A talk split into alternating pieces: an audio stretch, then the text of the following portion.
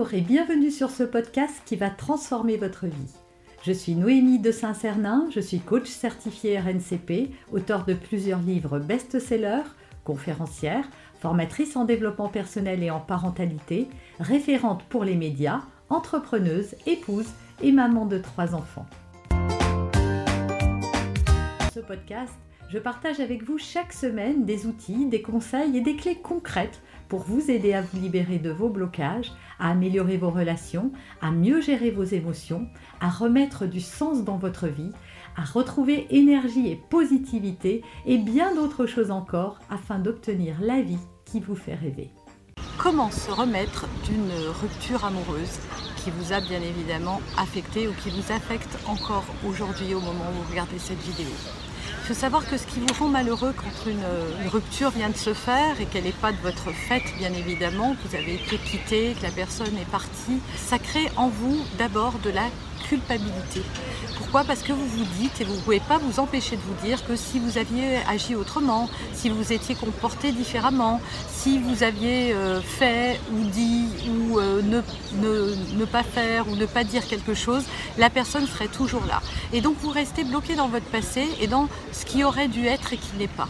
Moi, je vous le dis, ça ne sert à rien de nourrir de la culpabilité parce que d'abord, vous n'avez pas la preuve de ce que vous dites. Peut-être que la personne vous dit qu'elle vous quitte pour ça, mais peut-être qu'elle n'a pas eu aussi le courage de vous dire que simplement elle vous aimait plus ou qu'elle avait envie de partir parce qu'elle avait euh, euh, quelqu'un d'autre euh, en ligne de mire ou quelqu'un d'autre dans sa vie et que c'est peut-être une excuse qu'elle a trouvée de vous accabler. En tout cas, quand quelqu'un vous aime, à moins de lui avoir fait vivre quelque chose d'absolument horrible, il est rare qu'on quitte quelqu'un simplement pour un écart, quel qu'il soit. S'il y a encore de l'amour, on ne devrait jamais quitter quelqu'un qu'on aime, encore une fois, sauf s'il est vraiment très toxique. Donc la culpabilité vous ramènera pas la personne, mais en plus elle vous reste, elle vous enferme dans votre passé. La deuxième chose qui vous empêche de tourner la page, c'est de ne pas accepter la décision que l'autre a prise pour vous. Et c'est vrai que c'est douloureux quand on n'a pas choisi quelque chose et qu'on se l'est vu imposer. Malheureusement, encore une fois, vous n'allez pas pouvoir revenir dans le passé pour refaire et réécrire l'histoire. Et enfin, ce qui vous rend malheureux, c'est aussi l'histoire que vous vous racontez de ce que cette rupture provoque pour vous. Vous pouvez vous dire, bah, je suis trop vieux pour refaire ma vie ou trop vieille et donc euh, euh, à cause de cette rupture, je ne rencontrerai plus jamais personne ou je ne trouverai jamais quelqu'un qui m'aimera autant ou j'aimerai jamais quelqu'un euh, de la même manière ou c'est fini, je finirai tout seul, etc. Et donc vous vous racontez une histoire triste qui n'est pas vraie. Est-ce que vous pouvez mettre votre main à couper que c'est comme ça que ça va se dérouler? Mais c'est l'histoire que vous vous racontez, elle vous rend profondément malheureux. Et si finalement c'était une bonne nouvelle, et si finalement cette personne qui vous a quitté, euh, c'était pour que justement vous rencontriez quelqu'un de mieux après ça. Sauf que quand on reste euh, coincé dans le passé, on empêche d'ouvrir la porte sur le présent. Vous voyez, la vie, c'est toujours fait de trois cycles.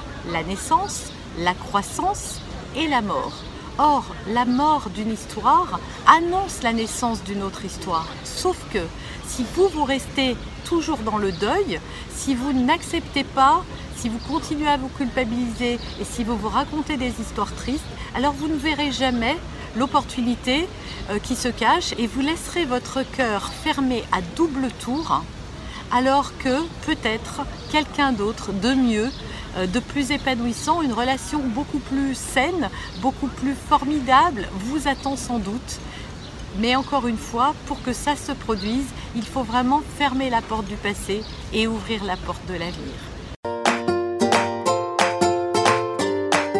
Vous avez aimé cet épisode? Abonnez-vous pour être informé de toutes mes futures publications.